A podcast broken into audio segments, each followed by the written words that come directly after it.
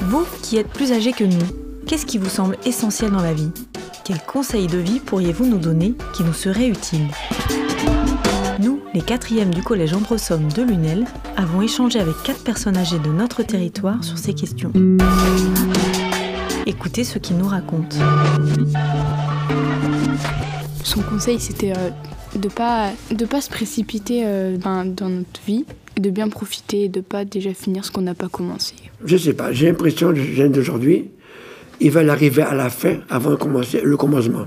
Ça y est, je crois, veut, ils savent tout, on veut tout essayer. Pourtant, dans la vie, il y a des époques à suivre. Si vous boulez ces étapes, ils seront tous la catastrophe. Ils n'ont pas passé leur jeunesse. Donc, euh, ce que je commande, c'est d'être consciente avec vous, de prendre le temps de vivre. N'essayez pas de rattraper ou d'aller plus vite que le temps. Il faut prendre le temps de vivre. Parler avec les gens, écouter, se jouer avec les gens, se disputer avec les gens s'il faut. Ça fait partie de la vie, tout ça. Mais, mais justement d'une manière raisonnable. Et ça, c'est le plus dur. Prenez le temps de vivre. Vivez votre vie. Aimez-vous entre vous. Du fond du cœur, aimez votre voisin. C'est ce que je vous le plus, le plus beau des conseils, c'est ça. C'est le plus beau de tous mes conseils. Elle nous a dit que euh, fallait euh, savoir ce qu'on veut faire, enfin y réfléchir et euh, surtout bien travailler à l'école pour savoir ce qu'on veut faire plus tard. Et ben, ça m'a appris que ben, qu'il fallait bien, bien travailler à l'école pour avoir un beau métier et aussi avoir ben, assez d'argent pour avoir une belle vie. Parce qu'elle a eu des, elle s'est sacrifiée pour euh, plusieurs choses et puis euh, ses parents gagnaient pas beaucoup euh, d'argent et du coup elle a dû elle faire ses, des sacrifices en travaillant. J'ai eu mon certificat d'études. C'était un diplôme. C'était pour voir qu'on avait bien travaillé et qu'il y avait un tas de, tests. et, C'était bien à cette époque-là. Avoir le certificat d'études, c'était bien. J'étais fier. Oh, il y avait que moi dans la famille qui avait eu le certificat. Euh, je devais avoir 10-11 ans. Après, j'étais au collège à Castries jusqu'en quatrième. Puis comme je devais redoubler, ils voulaient supprimer la bourse. Donc comme mes parents n'avaient pas d'argent, j'ai dit j'arrête, je vais travailler. Il n'y avait pas des aides comme il y a maintenant. Sinon, euh, je serais allé loin. hein. L'anglais me plaisait beaucoup, le français pareil. Mais bon, on ne peut pas tout avoir. hein. Ça a été un sacrifice. J'ai laissé tomber l'école. Alors qu'il est peut-être que j'aurais été professeur d'anglais ou professeur de français, mais bon, pas de remords. La vie, elle est faite comme ça. hein. J'ai appris euh, plusieurs autres choses sur la vie et elle m'a donné euh, des conseils. Euh, bah, toujours rester dans, bah, sur ce qu'on veut faire au début et pas aller voir ailleurs. Ah, je ne vais pas vous donner des conseils, c'est pas, c'est pas mon genre.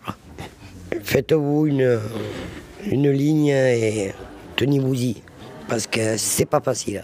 Mais bon, c'est déjà bien de suivre les études alors qu'il y en a qui traînent dans les rues. hein. C'est mieux. Pas, je dis, je ne veux pas rentrer dans leur tête. hein. Ils sont jeunes, ils ont besoin de, de faire des expériences.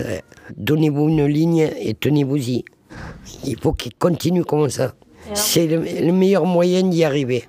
Euh, il fallait bien travailler à l'école, tout ça, pour, euh, pour avoir un bon métier, tout ça. Leur transmettre, travailler à l'école, bien. Je vais vous parler quelque chose, moi. Je suis venu ici, aujourd'hui, pour vous parler. Et quand je vous parle, je pense à, tous les jeunes qui sont ici. Mais ils sont souriants, ils. Ils n'ont pas la- le dire... Ils n'ont pas la tête de dire, voilà, c'est un arabe qui nous, qui nous montre ci, c'est un arabe qui nous montre ça. Euh, il fallait toujours euh, respecter les gens autour de nous. Il y en a une sy- synagogue ici, à Lunel. Moi, je suis rentré, je suis assis, j'ai bu de l'eau, tout ça. Ben, euh, un arabe, vous ne le faites jamais rentrer là-dedans.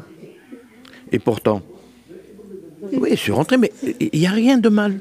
Qu'est-ce qu'il y a de mal? Je suis rentré dans une église. Rien de mal. Je suis rentré, je, je parle avec le curé, on a discuté, je tirais beaucoup de, de- de- de mots suivants. Que je rentre dans une église, ou que je rentre dans une mosquée, ou que je rentre dans une synagogue, il n'y a qu'un seul Dieu. Est-ce qu'il y a un conseil que tu as retenu par exemple ou quelque chose? Euh, ben, d'être bienveillant Et bon, ben, je ne sais pas, moi, c'est d'ouvrir grand vos yeux et vos oreilles, et puis, enfin, je sais pas, aussi la, la bienveillance, quoi, la bienveillance, l'ouverture et la bienveillance, quoi. Je me dis toujours que, je crois que voilà, on a tous un être parfait en soi et qu'il faut se le dire, quoi, être bienveillant euh, envers tout le monde, parce qu'il y a ça, même le pire des, le pire pires, il a, a quand même un petit boudin en soi, quelqu'un bien planqué. c'est l'ouverture et la bienveillance, je dirais. Cette émission a été réalisée par l'association Nos Mémoires Vivres dans le cadre du projet Traces d'Histoire, avec le soutien du département de l'Hérault.